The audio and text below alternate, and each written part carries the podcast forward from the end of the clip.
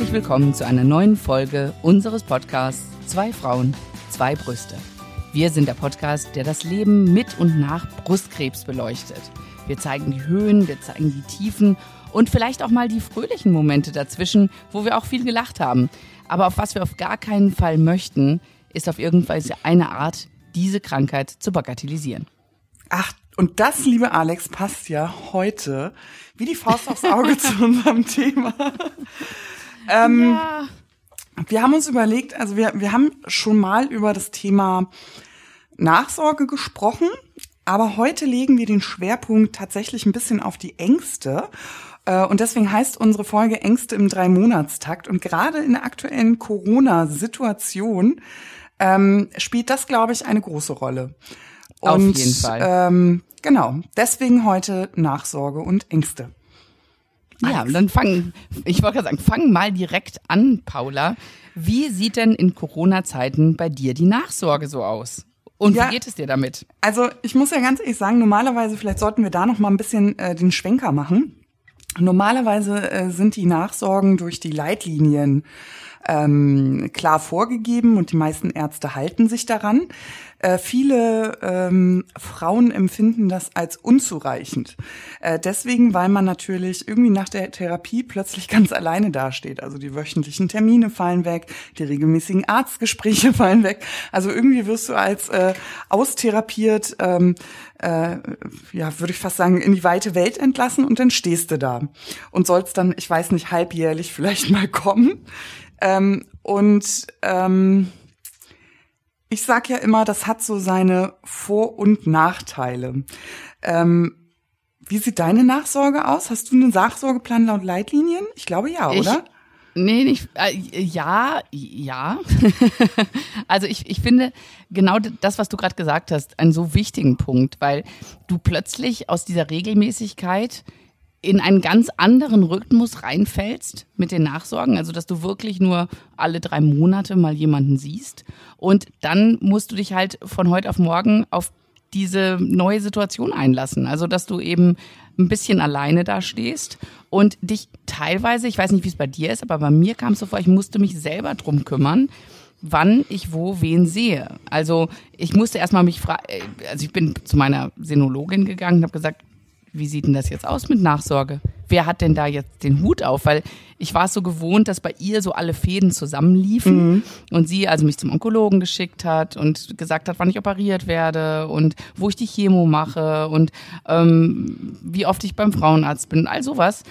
Ja, und plötzlich ähm, hat sie sozusagen da das, das Steuer abgegeben und hat gesagt, ja, die Gynäkologin. Die ist jetzt so. Die ist jetzt Dreh- und am, Angelpunkt. Ja, die ist jetzt Dreh- und Angelpunkt. Und dann habe ich das äh, meiner Gynäkologin gesagt und habe gesagt, Sie sind ja jetzt der Dreh- und Angelpunkt. Was muss ich denn da jetzt machen? Mhm. Und dann sagt sie, ja, Sie kommen jetzt alle drei Monate zu mir. Alle sechs Monate gehen Sie zum Brustultraschall. Und das war es eigentlich. Das Gute mhm. ist ja, Sie sind noch beim Onkologen. Das heißt, der kann dann alle sechs Monate auch das Blut nochmal kontrollieren. Und das war's dann. Mhm. Und ein bisschen kam ich mir da so dann, das sind die Leitlinien, ja. Also, dass ich äh, alle drei Monate bei der Gynäkologin bin und äh, dass das Blut kontrolliert wird. Aber ich, ich habe zum Beispiel gedacht, ja, aber wollt ihr denn nicht mal gucken, ob irgendwo was ist oder so.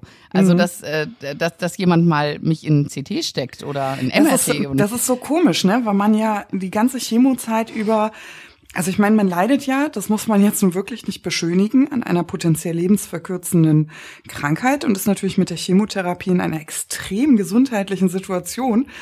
Und gefühlt, ne? Plötzlich, nee, nee, drei Monate. Kommen Sie mal in drei Monaten. Ach, kümmern Sie sich, gucken Sie mal da. Das finde ich so komisch. Also so, ähm, man ist darauf nicht vorbereitet, finde ich.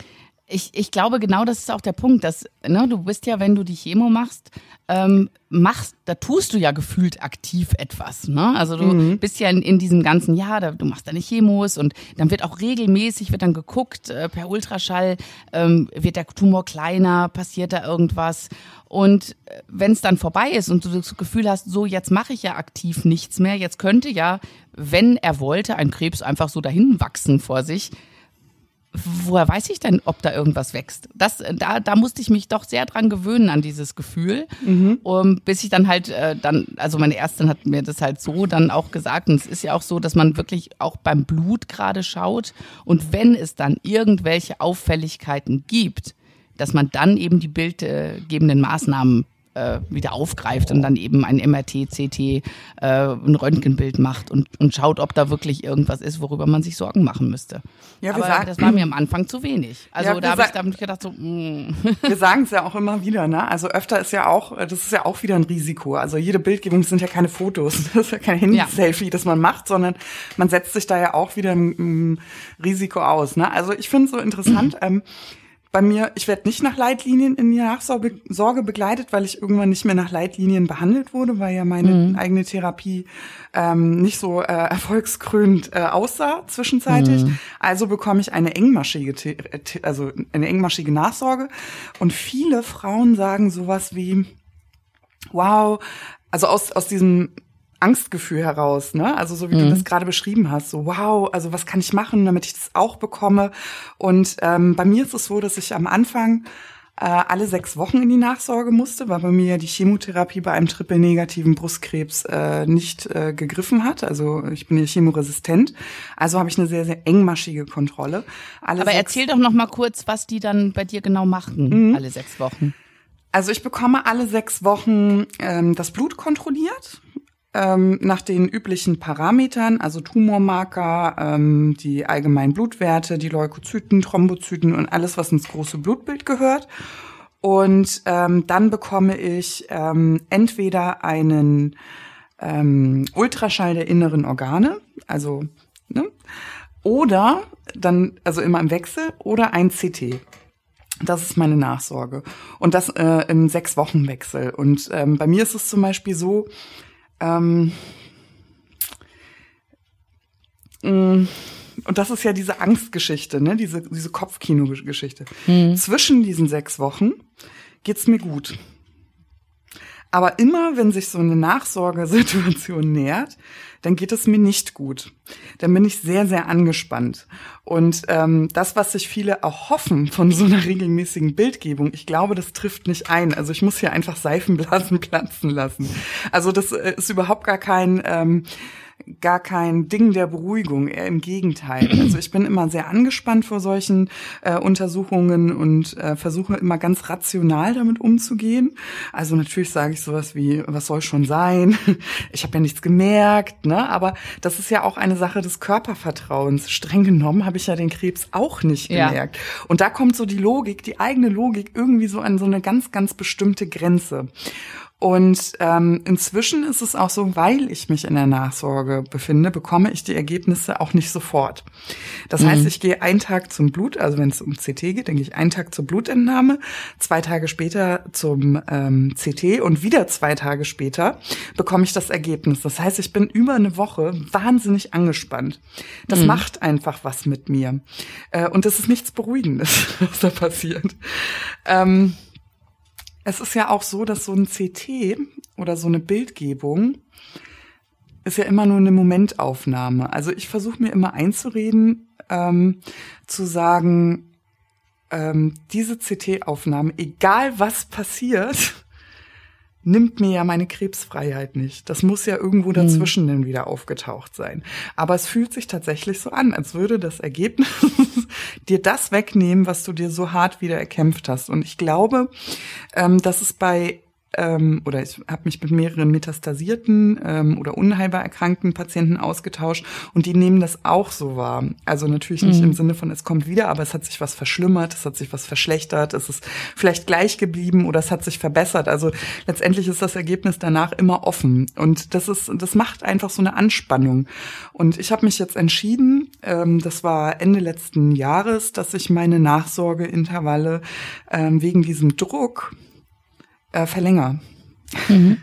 Also ich habe das in Rücksprache äh, mit meiner ähm, Onkologin gemacht. Ich äh, habe nochmal die Risiken und Nebenwirkungen abgewogen. Ich habe auch eine andere ähm, Bildgebung angepeilt, also nicht mehr das CT, sondern bin auf dem MRT umge, äh, also Rönt Lunge Röntgen und der Rest äh, Bauch äh, MRT umgeswitcht.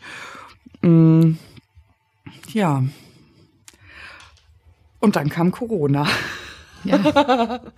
also, nein, an Corona ist nichts cool oder so, aber ich lache gerade so aus so selbstironischen ähm, Gedanken, weil äh, ich mhm. fühlte mich mit dieser Entscheidung richtig gut. Ich habe gedacht, ach guck mal, alles alle drei Monate tatsächlich im Wechsel, das ist eine super Idee. Ähm, da kann ich die Zeit dazwischen vielleicht anders genießen. Und jetzt wird alles gecancelt. Und jetzt stehe ich, also wenn ich die Untersuchung denn planmäßig bekomme, das steht ja zurzeit in den Sternen, ein halbes Jahr ohne Nachsorge da. Und äh, da geht mir schon ein bisschen die Muffe, muss ich ganz Von sechs Wochen auf sechs Monate. Genau. Das ist echt ja. krass. Ja. Naja, mal sehen. Also letztendlich, letztendlich denke ich immer, das ist ja auch so eine Form von Challenge. Weil mhm. mein persönliches Ziel ist ja, dass die Nachsorge irgendwann wieder zur Vorsorge wird. Ähm, aber ich kann mir vorstellen, wie du dich gefühlt hast jetzt. Von so einer engmaschigen Chemokontrolle zu, und dann schauen wir mal in drei Monaten kurz drüber. Ähm, so, ich glaube, so fühle ich mich gerade. Mhm, in so ja. einer, in so einem freien Fall vielleicht. Du, Oder ich kann mich, ich, ich kann mich noch so gut erinnern. Das war, ähm, ich war vor, es war vorbei. Also ich habe meine letzten Chemotabletten genommen im Dezember und dann hieß es, äh, ich soll dann im Januar meinen ersten Nachsorgetermin haben und dann soll auch noch mal ein Staging stattfinden. Also dass noch mal geguckt wird, äh, wo stehen wir denn, was machen wir denn? Und aber so ein Staging muss man auch mal ganz ehrlich sagen, bevor jetzt alle zum Onkologen rennen, das ist äh, eigentlich nicht üblich, dass man so ein nee, nee, Staging eben, am Ende es, macht. Es, es, mhm. ist dann auch nicht passiert. Also das, okay. äh, ich habe dann mit, mit meiner Ärztin gesprochen. Es war, es ist richtig blöd gelaufen, weil ich nämlich aus irgendeinem Grund mir den Termin falsch im Kalender eingetragen hatte. Ach, ich erinnere mich. Und kannst dich erinnern? Ja, das war Und dann, dann habe ich, dann, ich bin, ich bin ausgerastet. Ich habe nämlich dann, habe ich angerufen, es war irgendwie zehn Minuten bevor mein Termin hätte sein sollen. Und äh, das wusste ich, das schaffe ich nicht, ne, pünktlich da zu sein. Und habe halt angerufen, habe gesagt, boah, also mir ist das irgendwie, ich habe das falsch eingetragen, ich habe das jetzt erst gemerkt und so. Und äh, ich, ich bin jetzt noch zu Hause ähm, und ich dachte eigentlich, die sagen, ja, dann beeilen Sie sich jetzt. Mhm. Und dann sagte sie, ja, äh, das tut mir jetzt leid, aber dann äh, haben wir dann in, ich glaube, in einem Monat haben wir dann einen Termin für sie. Und ich dachte mir so, Moment mal, das, das geht doch jetzt nicht, weil ich dachte natürlich, da wird jetzt ein Riesending aufgefahren bei der ersten Nachsorge. Ich dachte, die würden dann für mich, für mich noch ein MRT oder so äh, organisieren ja. oder ein CT und da wird alles gecheckt, ob denn auch wirklich alles gut ist nach diesen, nach den, nach dem, nach der letzten Chemotablette. Mhm. Und als sie dann sagte, ja, dann, äh, das tut mir leid, nee, das, wir sind auch komplett voll. Also, das waren, glaube ich, sechs Wochen sogar oder so. Mhm. Und ich, ich, ich habe wirklich, ich habe am Telefon geheult. Ich habe gesagt, das können Sie doch nicht machen. Ich, ich weiß doch gar nicht, ob jetzt irgendwo äh, was wächst oder so. Und ich weiß doch gar nicht, weil ich, weil ich mich so auf diesen Termin verlassen hatte und mhm. da so mhm. viel draufgesetzt hatte. Und dann habe ich erst gemerkt, was für ein nervliches Bündel ich da mhm. gerade war, weil doch meine ganze Hoffnung auf diesem einen Termin lag. Mhm. Ich hatte dann in der Zwischenzeit aber, war ich bei meiner Gynäkologin und die sagte dann schon so, nee, also das, da wird eh kein Staging gemacht und äh, das ist okay und ähm, ich, ich mache eh noch mal einen Ultraschall und gucke ich jetzt und da, das hat mich dann ein bisschen beruhigt, dass als dann der Zeitpunkt kam, diese sechs Wochen später, wo ich dann da war das erste Mal ähm, und sie sagte nur so, ja, das machen wir eh nicht. Also ich mache jetzt einen Brustultraschall und äh, ja, und sie machen ja noch weiter drei Jahre Therapie, da wird das Blut abgenommen und erst wenn da eine Auffälligkeit wäre, dann würde man so etwas machen. Das ist nicht klassisch vorgesehen, mhm. dass wir nochmal ein Staging machen würden. Mhm. Das äh, wusste ich halt zu dem Zeitpunkt nicht. Und äh, da bin ich, da war ich dann auch wirklich beruhigter. Aber boah, als die mir gesagt haben, sechs Wochen, dachte ich, oh Gott, oh Gott, jetzt kann ich mich direkt zum Sterben hinlegen. Ja, ja, ja, also ich kann, ich kann das verstehen, weil ich glaube, das hat äh, auch nochmal mit diesem Körpervertrauen zu tun tatsächlich. Also wie ja. interpretiere ich ähm, gewisse Sachen? Also gerade finde ich nach OPs, da passiert noch so viel in der Brust, auch nach der Chemo noch ganz lange mhm. äh, ist das so. Da, mm, und man interpretiert natürlich, ist das so, soll das so sein? Es bilden sich vielleicht Nekrosen, es härtet Narbengewebe nach, es verschiebt sich was ähm, und machen uns nichts vor. Also auch das Bindegewebe wird ein bisschen, also ähm, ähm, leidet so ein bisschen. Also man kriegt schon so Altersprozesse in beschleunigten Zeitraffer mit ja. und man kann das überhaupt nicht einordnen. Und deswegen ist man so, ähm, setzt man so viel Hoffnung darauf, dass jemand das äh, begutachtet und sagt, es ist alles okay, damit man dann noch mal aufatmen kann. Also man ist einfach so angespannt. Ähm, mit so ein bisschen Abstand betrachtet und ich betone ganz doll, dass es auch so ein Krebsprozess ist und ich möchte ja auch gar nicht äh, die Kuhle raushängen lassen, weil mir geht auch die Muffe vor diesen Nachsorgeuntersuchungen. Aber ähm, ist das so, ich kann das schon verstehen, warum kein Staging gemacht wird danach. Also mhm. wenn die Chemo gut angeschlagen hat, dann muss man einfach davon ausgehen, wenn das ein Tumor schrumpft, der meinetwegen zweieinhalb Zentimeter groß war, ins Nichts, ins Nirvana oder auf wenige Millimeter, dann geht man natürlich davon aus, dass ähm, auch, auch freiliegende Zellen einfach äh, mit erwischt worden sind. Also dieser Tumor ist schon so ein Indikator dafür. Das ist ja. schon richtig. Also, aber das, das ähm, erreicht einen nicht. Diese Logik nee. erreicht einen in dem Moment Nein, nicht. Es, und, und es war ja bei mir auch so, dass eben nach der Chemo, nach der großen Chemo, hatte ich ja noch aktive Krebszellen und deswegen musste ich ja diese Tablettenchemo noch machen, um eben zu gucken, dass, aber du, du hast ja in der Zeit, hatte ich ja keinen Tumor mehr, an dem man gucken konnte ob das anschlägt. Und das, ich habe ja nirgendwo irgendwas gehabt und irgendwie habe ich gedacht, aber könnt ihr nicht einmal gucken, dass da jetzt nirgendwo was ist? Also mhm. das habe ich ja nie gehabt und dann das hat das hat mich so verunsichert das Ganze mhm. und ich war da wirklich äh, also ich habe ich, ich hing wirklich so in der Luft dazwischen mhm. und dachte es, es kann doch wohl nicht sein und ich muss sagen ich bin danach ähm, also das waren wirklich diese sechs Wochen, wo ich dachte, oh Gott, war eigentlich vier, dann ging es schon besser. Mhm. Ähm, und danach habe ich mich aber ganz gut mit der Situation angefreundet, bis auf natürlich diese Momente, wenn dann doch irgendwo mal was zwickt oder was ist. Also ich habe ähm, ich habe ein ganz gutes, also wenn ich zur Gynäkologin gehe zum Beispiel, da bin ich überhaupt nicht nervös. Was macht die bei dir, die Gynäkologin? Ach, die, die macht einen Vaginalultraschall und guckt halt, dass mit den Eierstöcken alles okay ist mhm. und äh, macht einen Krebsabstrich und ähm, das war's eigentlich. Mhm. Und, und da bin ich immer so, pff, ja, äh, da, da denke ich mir so, da würde ich ja eh nicht erfahren, wenn jetzt irgendwie, ne, außer ich habe jetzt plötzlich Eierstockkrebs, wenn man da zufällig was sehen könnte. Aber ähm, ich weiß auch nicht. Also irgendwie, irgendwie beruhigt er mich nicht und deswegen macht er mich auch nicht so nervös, dieser Termin. Da muss ich dir ehrlich sagen, also ich habe ja da äh, überhaupt gar keine Vertrauen. Also man hat ja, man geht ja nicht nur zur Gynäkologin, sondern man geht ja auch ähm, zum, ach, ich weiß nicht, Tausendarzt, auch zum Strahlenarzt noch in die Nachsorge und so. Und bei mir ist es so. Ich nicht. Ich habe ja schon. Nee, gehst du nicht zum nee. in die Strahlenklinik? Also nee. ich muss noch mal in die, St also ich, ich gehe halt noch regelmäßig in die Strahlklinik. Ähm, aber du hast ja auch so eine Hardcore-Bestrahlung gehabt, vielleicht deswegen. Ja, vielleicht deswegen. Also, aber bei mir war das ja tatsächlich so, ich gehe äh, so locker flockig, so wie du sagst. Ich habe eigentlich nichts Schlimmes zu erwarten von diesem äh, Termin. Ähm, ich gehe dahin, Bubs Verdacht auf eine Hautmetastase, Stanze. so. Ja gut, das ist natürlich dann, ja gut. Ne, also so ja. und dann äh, hatte ich zum Beispiel, äh, war ich bei der gynäkologischen Nachsorge, also so wie du, diesen ähm, Ultra, hier Ultraschall und äh, ähm, Abstrich.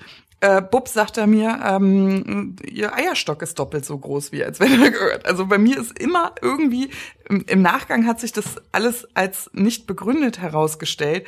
Aber mhm. ich finde, jede ähm, Nachsorge bringt immer noch so einen Berg mit sich und deswegen kann ich mich da nicht so richtig frei machen. Also ich gebe mein Bestes, aber jetzt so einen guten Umgang, ehrlich gesagt, ähm, ist es immer schwer. Also was man gelernt hat, ist, ähm, also so geht's mir zumindest, eine Information erstmal völlig wertfrei aufzunehmen.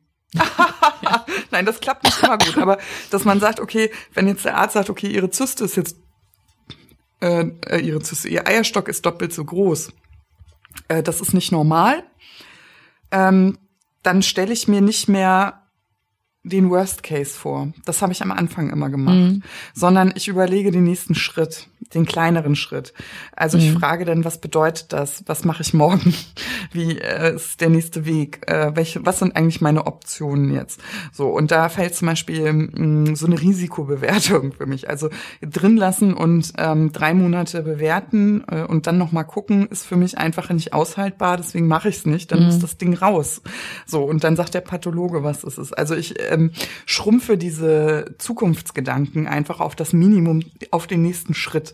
Und damit ja. geht's mir einfach deutlich besser. Aber ich sag dir, also wie gesagt, die ersten, gerade die ersten paar Nachsorgen nach diesem Krebs, also auch im Sechs-Wochen-Takt, die waren echt schon mal rumpelig. Also das war, ja. puh.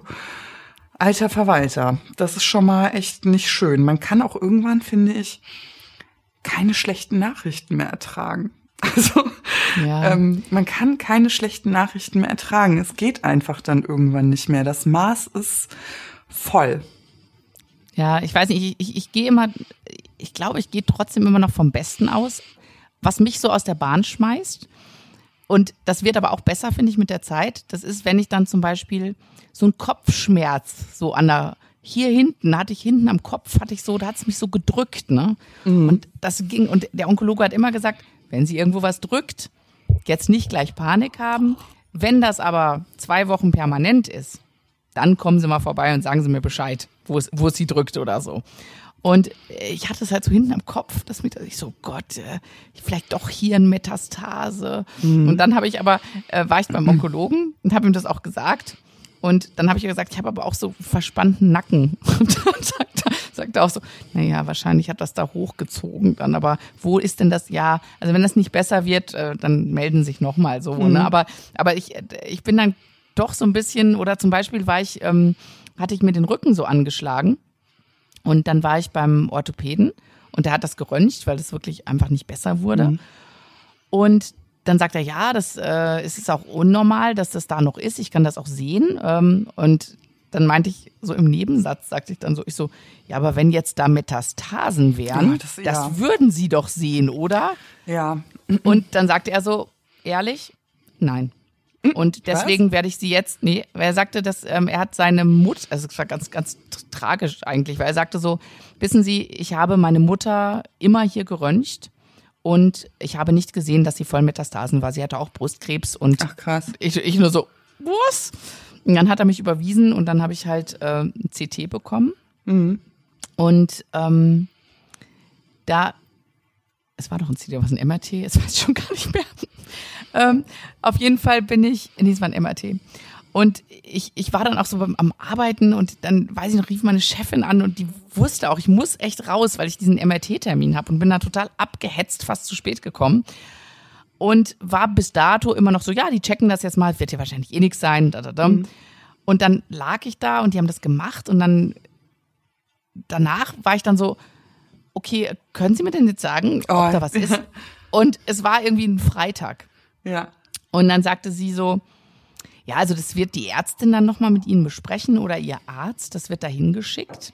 Mhm. Ähm, ich, ich kann da jetzt auch nichts zu sagen, aber die Ärztin hat eben auch mal drüber geguckt. Ich glaube, sie brauchen sich keine Sorgen machen, so ungefähr so zwischen den Zeilen. So, ja, aber wollen sie mir so ungefähr ja vertrauen. Natürlich ist das nicht selbstverständlich. Mhm. Aber ich bin raus aus diesem Raum. Ich saß im Wartezimmer und es ist plötzlich sind mir so, ich habe so angefangen zu heulen. Mhm.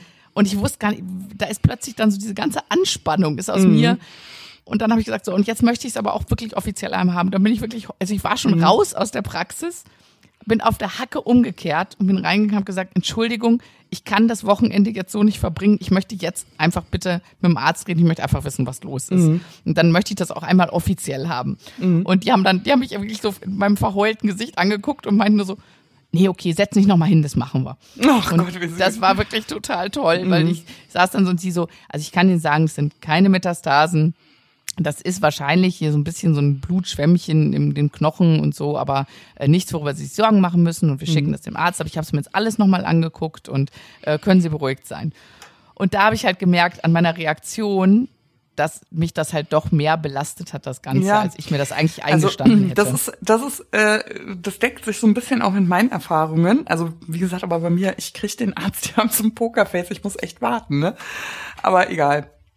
Ähm, je näher ich an den Nachsorgetermin komme, desto mehr versuche ich, Signale meines Körpers zu bewerten. Und das ist so ein Quatsch. Und jedes Mal mhm. sage ich mir, Paula, lass es einfach. Also denn das sind, ist ja, sind ja immer die Abende, ne? Mhm. Wo sowas dann äh, auftaucht.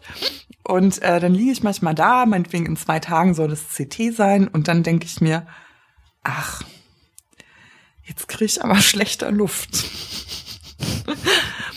komisch. Das war jetzt vorgestern nicht. Und man kann sich dadurch die Angst ja, in ganz schlimme Sachen, genau, in ganz schlimme Sachen hineinsteigern. Und das ist echt nicht feierlich. Und weißt du, manchmal will man das ja auch gar nicht zugeben, auch unter Betroffenen nicht. Ne? Dann sagt man so, ja, ja, ich bin ein bisschen angespannt und äh, ja, aber war alles gut. Ähm, aber man zweifelt ja auch manchmal an seinem eigenen Menschenverstand, Dinge zu bewerten. Ne? Also eigentlich kriegt man noch alles gut geregelt.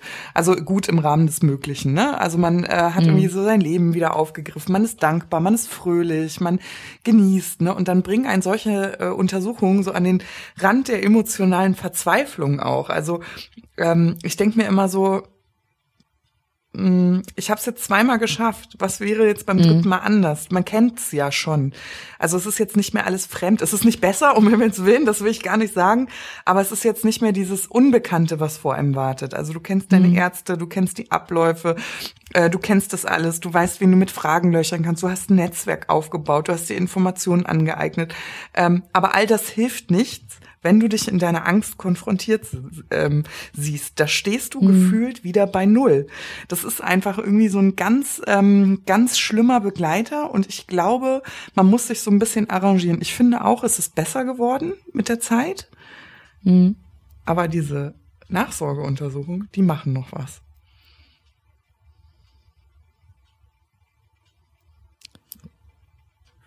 Denken wir gerade nach. Ja, ich, ich, ich denke ich denk mal gerade nach, nee, weil bei, bei, dem, bei den Gynäkologischen bin ich wirklich, also das, ähm, da gehe ich rein und raus und da denke ich auch nicht groß drüber nach. Ähm, ich habe das beim Brustultraschall, muss ich sagen, da bin ich, ähm, ja, da, da freue ich mich immer, wenn da nichts ist. Da bin ich dann auch während des Termins ein bisschen angespannt. Was mich immer beruhigt, ist, wenn der Onkologe mir die Blutwerte gibt. Mhm. Und er sagt, nee, also wenn da, ne, da wird man sehen, wenn da bei den Leberwerten irgendwas äh, auffällig wäre oder so, das beruhigt mich. Aber es sind wirklich diese Sachen außer der Reihe. Das, das, das ist was, was mir immer noch zusetzt. Ich bin mittlerweile wieder in diesem Modus, dass werden ja eh nur an, alle anderen Leute krank. Ich weiß auch nicht, woher ich dieses Vertrauen habe, aber mhm. es war halt früher bei mir immer so, dass ich immer gesagt habe, immer wenn ich gedacht habe, ich habe irgendwas, dann mhm. war es nie was. Ne? Ich dachte mhm. irgendwie, ich hätte einen Arm gebrochen, war doch nicht gebrochen oder ich habe sonst irgendwas. Ne? Also war immer, mhm. es war immer so, nee, doch nicht. Und ich bin ein bisschen wieder in diesem Modus, wo ich denke, nö, ist schon alles gut und so. Ähm, ich war jetzt ein bisschen nervös, wo meine Lunge gecheckt werden sollte. Ähm, Achso, vielleicht an, vielleicht an alle Hörer nochmal, die sind ja so besorgt, wir machen hier immer so ganz normal weiter. Du bist nicht mehr im Krankenhaus, ne? Achso, ja, ich bin so, sollten wir vielleicht mal, das sollten wir, bevor jetzt jemand auf die Nachtschwester wartet. Ja, nee, also ich bin, ich bin nicht mehr im Krankenhaus. Nein, nein, nein, die haben gesagt, nee, sie würden, also ich habe auch, auch keine Ergebnisse bekommen. Doch, du hast kein Corona, das hast du nicht. Hab, ja, genau, also das, sonst wärst du nicht Genau, das war die Isolationsstation, genau, also ich, ich habe die Ergebnisse bekommen bekommen, dass ich kein Corona habe. Ich wurde dann, wurde meine Lunge äh, geröntgt und äh, ich habe eine, ähm, eine Bronchoskopie bekommen, also dass die Lunge einmal so ausgespült wurde und geguckt ist, was da drin ist, damit die eben gucken können, ob da gewisse Erreger sind. Die haben ein CT der Nebenhöhlen gemacht, ähm, einen Lungenfunktionstest. Also ich wurde wirklich da auf den Kopf gestellt und äh, ja, das Einzige, was jetzt noch aussteht, sind die pathologischen Ergebnisse von dieser Bronchoskopie. Aber mein Husten ist besser geworden und ja, vielleicht hat das dritte Antibiotikum doch angeschlagen. Ich weiß es nicht. Mhm. Ähm, ja, da müsste ich nochmal hinterher telefonieren. Aber da denke ich auch mal so, wenn es wirklich was Dramatisches gewesen wäre, hätte ich die schon längst am Telefon gehabt. Mhm. Ähm, aber das sollten wir vielleicht nochmal auflösen, ne? Nicht, dass das die, sollten wir vielleicht auflösen. Die Menschen da sitzen und noch Angst haben. Nee, nee, es ist alles gut. ähm, ja, aber da habe ich natürlich auch dann gedacht, so, okay, äh, puh, äh, ich, ich atme ja auch schwer und hm, und äh, hoffentlich ist es nix. Also da, mhm. da hatte ich das schon ein bisschen und ähm, aber, aber bin dann auch sehr schnell immer mit diesem, ach ja, wird schon nicht sein. Ähm, haben ja jetzt da auch nichts gefunden. Lungenfunktionstest war auch okay gewesen. Röntgen war auch okay. Ähm, ja. Aber weißt du, was total krass ist? Hm. Ich habe zum Beispiel, ähm, ich bin bei den Blutwerten eigentlich entspannt und ich bin auch entspannt beim Brustultraschall. Mhm. Ähm, ja, weil ich meine, ich habe keine Brüste. Wenn da ein Knoten wäre, ich würde spüren. Also das muss man einfach mal so sagen. Mhm. Ähm, ich gehe nicht davon, also bei mir war ja auch die ganz klare Ansage der Ärztin, dass sie nicht mit einem Rezidiv in der Brust rechnen, sondern bei mir wird, wenn etwas gefunden wird, wird es eher auf Metastasen hinauslaufen. Mhm. Und deswegen sind für mich die Bildgebenden eigentlich immer die Schocker. Und ansonsten, also ich muss dir wie gesagt sagen, ich hatte, ich hatte so viel schlechte Nachrichten auszubalancieren, sei es jetzt diese ja. Metastase, äh, also auf der Haut, was ja nochmal gestanzt und biopsiert wurde. Ich dann, erinnere mich. Dann ich saß ich, in der Van und habe mitgebibbert mm, damals. Aber es war ja immer noch. irgendwas. Also jede ja. Nachsorgeuntersuchung brachte irgendwas mit sich. Mhm. Also die letzte, der letzte Klopper war, dass sie Auffälligkeiten in der Lunge gefunden haben. Und ähm, man konnte das nicht weiter untersuchen, weil ich auch einen Infekt hatte, so wie du. Und äh, man einfach gesagt hat, vielleicht kommt es vom Infekt, vielleicht aber auch nicht. Wir haben keine andere Untersuchungsmöglichkeit jetzt so richtig. Schöne Aussage auch wieder. Genau. Und ähm, ja. ja, und das war dann auch nochmal eine Anspannung. Ähm, dabei und da musste ein Kontroll-CT irgendwann gemacht werden, wenn der Husten besser wurde. Der wurde aber nicht besser, so wie bei dir eigentlich auch. Also ich war da sehr, sehr lange mhm. mit beschäftigt und ähm, bis dann sozusagen die Erleichterung kam, das war, mh, mm, das hat richtig, richtig lange gedauert und ich bin bei den Nachsorgeuntersuchungen so, dass ich jetzt denke, okay, was ist das nächste? Also was ist das nächste? Und was ich jetzt aber auch habe und es ähm, tut mir total leid, weil ich jetzt mein Karma-Konto total überziehe. Es ist immer so, ähm, meistens in Anführungsstrichen, ne, interessiert mich nicht, was ich habe. Mich interessiert nur, habe ich keinen Krebs. Mhm. Weißt du? So, das muss man ganz platt mal wirklich so sagen. Also es ist immer so, wenn ich aus einer Narkose erwacht bin, weil mir ein Eierstock entfernt wurde oder weil whatever, äh, ist immer die erste Frage, war es Krebs? Und ich hatte mhm. äh, auch mal so ein also die Zähne werden ja auch in Mitleidenschaft gezogen während so einer Chemotherapie und ich habe ja noch einen Milchzahn, ich hatte mal darüber berichtet und hatte irgendwann eine Wurzelentzündung. Also mein Gesicht war, ich hatte noch nie was mit den Zähnen, ne? ich habe keine Plombe, ich hatte noch nie eine Wurzel, mir wurde noch nie gebohrt, also eigentlich wirklich äh, ein gutes Gebiss, würde ich mal sagen. Aber ich hatte auf einmal Schmerzen bis zum Getno. Also jeder, der Zahnschmerzen schon mal hatte, der wird das nachvollziehen können. Mein ganzes Gesicht war aufs Doppelte geschwollen, also nur die rechte Seite. Oh. Ähm, es pochte bis ins Gehirn hinein. Und es war Wochenende, der Klassiker. Und ich ähm, muss ganz ehrlich sagen, an dieser Stelle einen ganz, ganz herzlichen Gruß an die aller, allerliebste äh, Zahnarztpraxis, die mich wirklich schon seit 130, mich und meine ganze Familie seit 130 Millionen Jahren begleitet ähm, und äh, und so viel näher stehen als irgendwie Ärzte. Also die haben mir auch so süße, also muss ich echt mal sagen, ne? die haben mir Blumen geschenkt und ähm, Päckchen geschickt. Ich meine, es ist mein Zahnarzt. Ne? So wie nett war süß. das denn? Also es fühlte das sich so, ja, ja total süß. Ne?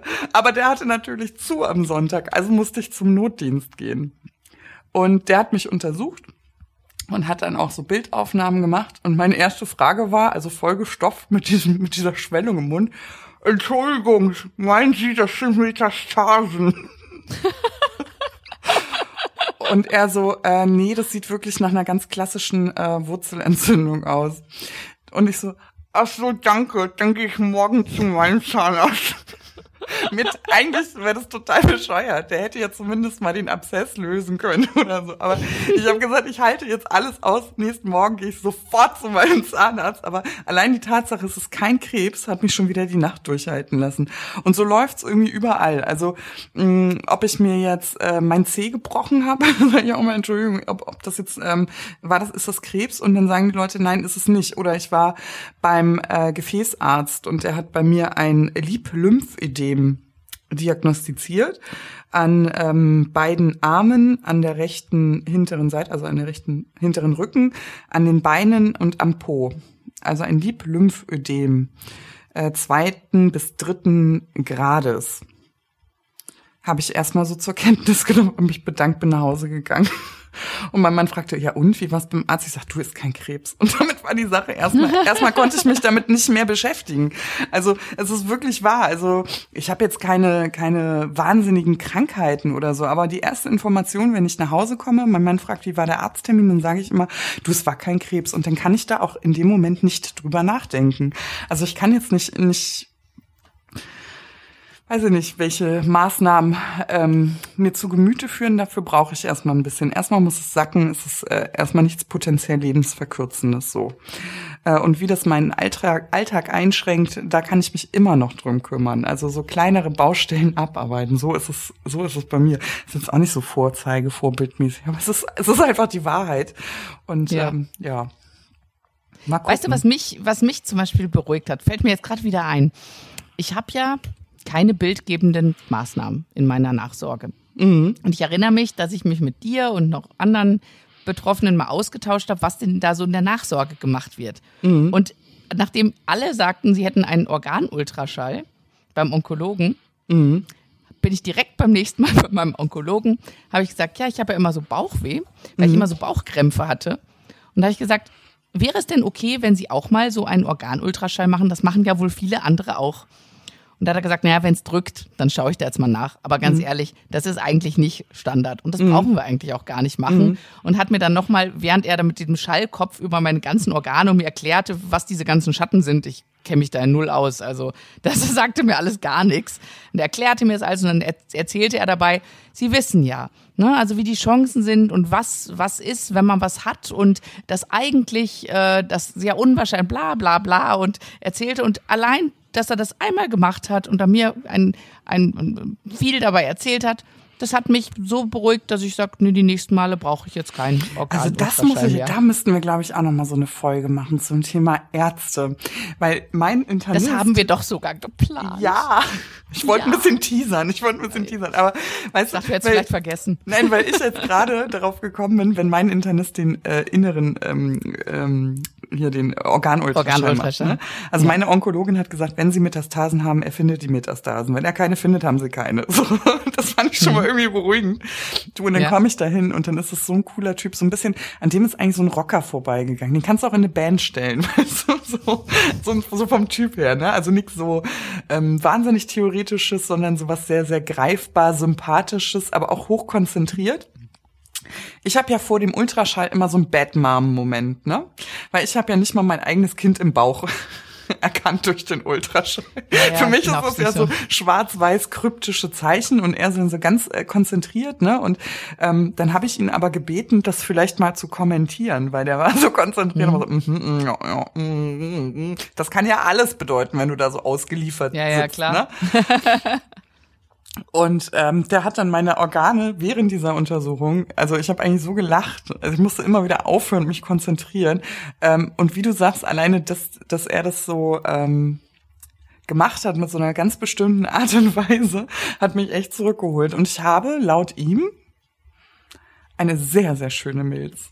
Oh, war der begeistert von Na, das ist ja mein Kompliment. Ja, ja, der war richtig angetan. Also ich habe echt das Gefühl gehabt, ich bin die schönste Frau der Welt, auch wenn man meine Milz du, nicht sieht, ne? Aber die inneren Werte, war, Ja, ja, genau, ne? die inneren Werte. Also ich habe mich wirklich gefühlt wie wow. Also das kannst du dir nicht vorstellen. Also ich, ich ging da raus, habe gedacht, jetzt zieh ich mir hohe Hacken an für meine schöne Milz durch die Stadt spazieren. Also der war so niedlich und ähm, ja, der Rocker. Ist alles auch gut. Ja, irgendwie schon. Also sehr, sehr sympathischer Mann, sehr sympathischer Mann. Meiner ist ja mehr der Typ Fernseharzt. also, ja, echt? Ich sage immer, so geblichene ja, Zähne? Ich, ich hat er geblich oder wie?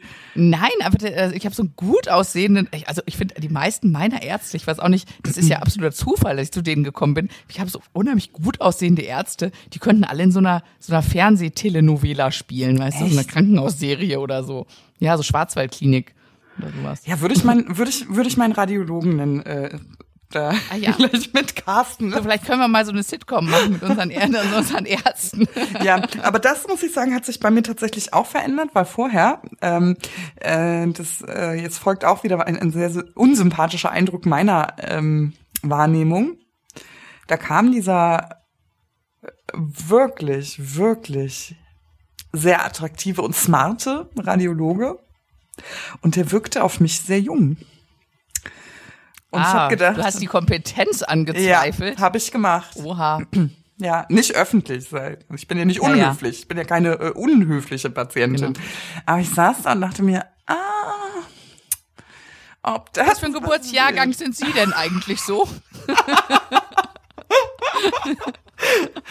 Nein, aber der, also es gibt ja auch äh, dann wieder Menschen, die können das ja äh, irgendwie wieder gut ähm, wegsprechen. Also das ja, war dann schon ich, wieder okay. Find, Aber erstmal immer so, ah. ich finde das ja so lustig, weil ich, ich, am Anfang muss ich sagen, wenn ich so jüngere Ärzte hatte, da habe ich immer gedacht so, der ist ja so alt wie ich, der kann doch kein Arzt sein. Wenn man dann realisiert, dass man aber auch immer älter wird und dass solche Leute auch durchaus schon mehrere Jahre in ihrem Beruf sind, äh, also ich vergesse das dann manchmal einfach, wenn ich dann so jemanden jungen vor mir habe, der dann auch noch jünger ist als ich das kann doch nicht sein. Der müsste doch noch an der Uni sein, dass der überhaupt schon hier in der Praxis sitzen kann. Und dann rechne ich mal nach und dann ich mir so, okay, nee, ist wahrscheinlich total gerechtfertigt. Ja, und ich denke mir manchmal so, ach guck, was für ein attraktiver Mann. Kann man ja manchmal so oberflächlich mal sagen, was für ein attraktiver, smarter, äh, was für eine attraktive Person. Und dann ist der aber äh, schon, also Asche über mein Haupt, aber ich bin 33, aber dann ist der schon 55. Und dann denke ich mir manchmal so, ach guck, der hat sich aber gut gehalten. Und dann gucke ich in den Spiegel und denke mir so, ach, ich nicht.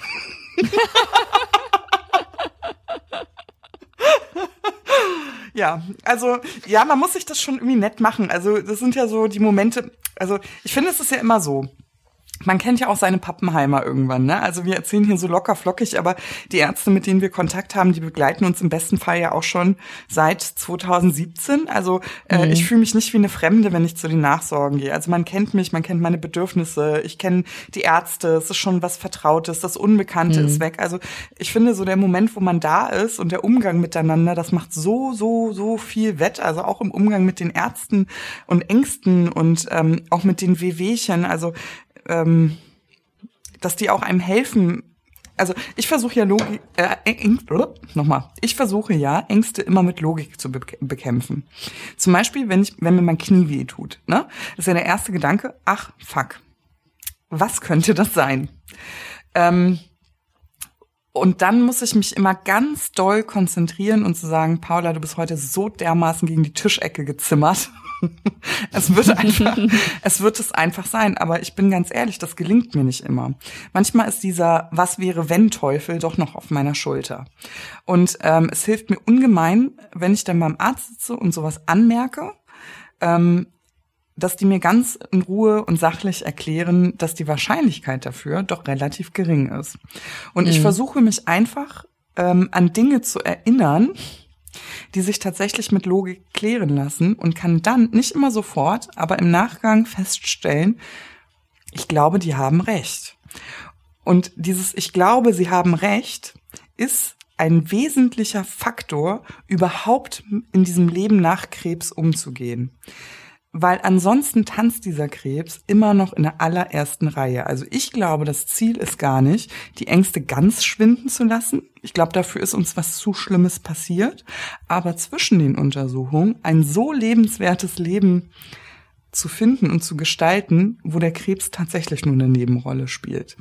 Und Theorie und Praxis kann ich nur sagen. Also ja. wir sind da auch nicht so gut drin. Und ich finde, das darf man auch sagen, weil ich finde, manchmal sieht man so diese ähm, äh, Leute nach Krebs und die haben so ihren Weg gefunden und alles ist so positiv und alle strotzen vor Dankbarkeit, aber keiner zeigt einem wirklich so diese Momente, dass man sagt, es ist schön, aber sowas gibt es auch. Das wirft mich nicht mehr ewig aus der Bahn, aber das gibt es. Und das finde ich super wichtig zu sagen, weil ich würde ja manchmal solchen Leuten auch ins Gesicht springen wollen und sagen, geht's dir wirklich so gut?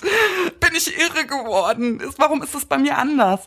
Ähm, und ich glaube, man muss da einfach dieses Fenster auch öffnen und sagen, nee, also wir haben es nicht jeden Tag und es nimmt immer ab und es ist ein Prozess. Ähm, vielleicht wird es, geht es irgendwann mal ganz weg. Vielleicht.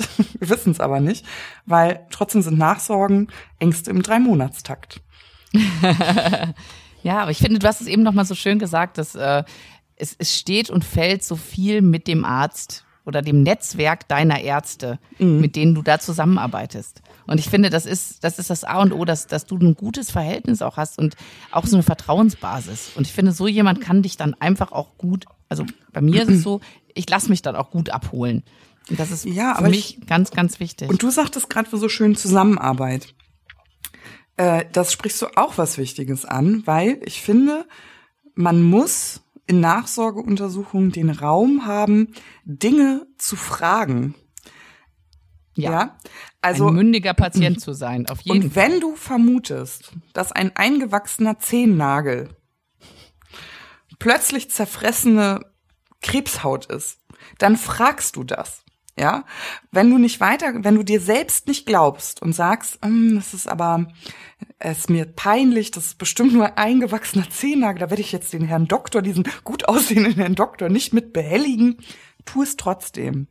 Weil ja. das kann dir nur genommen werden und diese, ähm, diese Energie für die nächsten drei Monate oder sechs Monate oder wie oft, oft auch immer du zur Nachsorge gehst, kannst nur entspannt leben, wenn du sowas aus dem letzten Mal nicht mitträgst. Also frag alles, jeder Fleck auf der Haut. Also frag einfach, das kostet nichts, aber der Umgang mit dem Arzt, der kann dir diese Anspannung einfach nehmen. Und das ist super wichtig. Also ja. fühl dich da nicht doof. Also ich, ich mache das auch immer. Ich habe immer dass ich einen Zettel dabei habe. Also in meinem Büchlein schreibe ich mal rein, was ich beim nächsten Mal alles fragen möchte. Mhm. Damit ich das bloß nicht vergesse und dann, weil dann möchte ich auch nicht nochmal anrufen oder so. ja, da ist die Hemmung schon ne? wieder zu groß. Genau. Ne? Ja. Und, und das, das finde ich auch, und ich finde, wenn, wenn du das Gefühl hast, du kannst deinen Arzt nicht alles fragen, dann würde ich nochmal drüber nachdenken, ob das der richtige Arzt ist für dich. Also eigentlich das, was wir für Vorsorgen immer propagieren, ne? Also wir Ja, sagen ja, stimmt. auch immer, trau, Ja, stimmt. traut euch das zu fragen. Da schließt sich der Kreis so schön. Ja, genau, aber man merkt ja manchmal Ja. selber, dass man ähm, doch zu stolz ist oder dass einem doch die Scham im Weg ist oder dass man es Ja. vielleicht so rational versucht wegzureden, dass einem das schon unangenehm ist. Und ich glaube, das ist einfach deplatziert. Ich glaube, ähm, selbst wenn der Onkologe dir da, sich dein Zehennagel mal anguckt, ist es okay. Also ich glaube, das ist in Ordnung, ähm, wenn er Das dir dafür ein bisschen Freiheit und Leichtigkeit zurückschenkt. Das ist doch ein schönes Schlusswort. Ah, ich habe auch gerade gedacht, ne? Jetzt haben wir uns so in Rage geredet. Zack, wieder eine Dreiviertelstunde um. So ist das, ne? Zack, zack. So schnell geht's. Zack, zack. Weißt du, was ich noch sagen wollte, Alex? Was denn? Ich habe so schöne Bewertungen gelesen im äh, Apple äh, Bewertungs äh, äh, Tülü. Äh, Da Ja. habe ich mich total drüber gefreut. Ne? Das lässt ja mein Ja. Herz tanzen, weil wir unterhalten Ja. uns ja hier in geschlossenen Räumen, du und ich. Ähm, Sehr häufig über ganz, ganz private Dinge und ähm, wir kriegen das so selten mit, also so direkte Reaktionen. Und anhand der Bewertungen sehen wir das aber und äh, freuen uns da wahnsinnig drüber. Und ich kann euch nur ermuntern, macht gerne weiter so. Das ist äh, Lorbeeren, oh, äh, das macht auch was mit einem. Ja, es ist einfach schön, auch, auch äh, ne, wir, wir, wir sprechen ja nur in eine eine Einbahnstraße sozusagen, wenn dann auch mal was zurückkommt. Das genau. finden wir schön. Das finden wir sehr schön. Ja, bis dahin kommt gut über Sinne. Corona, bleibt gesund. Äh, ja, passt vielleicht in zwei auf. Wochen vorbei. Äh, Ja, also, sorry. Also so, ja, also so die Quarantäne, die Isolation, die Kontaktsperre, die macht sich äh, auch bei uns bemerkbar. Wir wünschen uns auch diese Normalität zurück. Wir denken ganz besonders an Patienten, die jetzt gerade ähm, zusätzlich noch in ähm, sowieso in Vorsichtsmaßnahmen wären, wie Chemopatienten, Krebspatienten. Also wir sind in Gedanken bei euch. Das ist äh, auch eine schwierige Situation und möchten euch ganz viel Mut und Kraft schicken. Und äh, ja, aber für alle gilt, kommt gesund durch diese Situation. Habt schöne Osterfeiertage und bis dann. Tschüss. Tschüss. Ostern ist schon vorbei, wenn die das hören. Aber ist egal. Ach stimmt, macht nichts. Oh. Macht's gut. Macht's gut.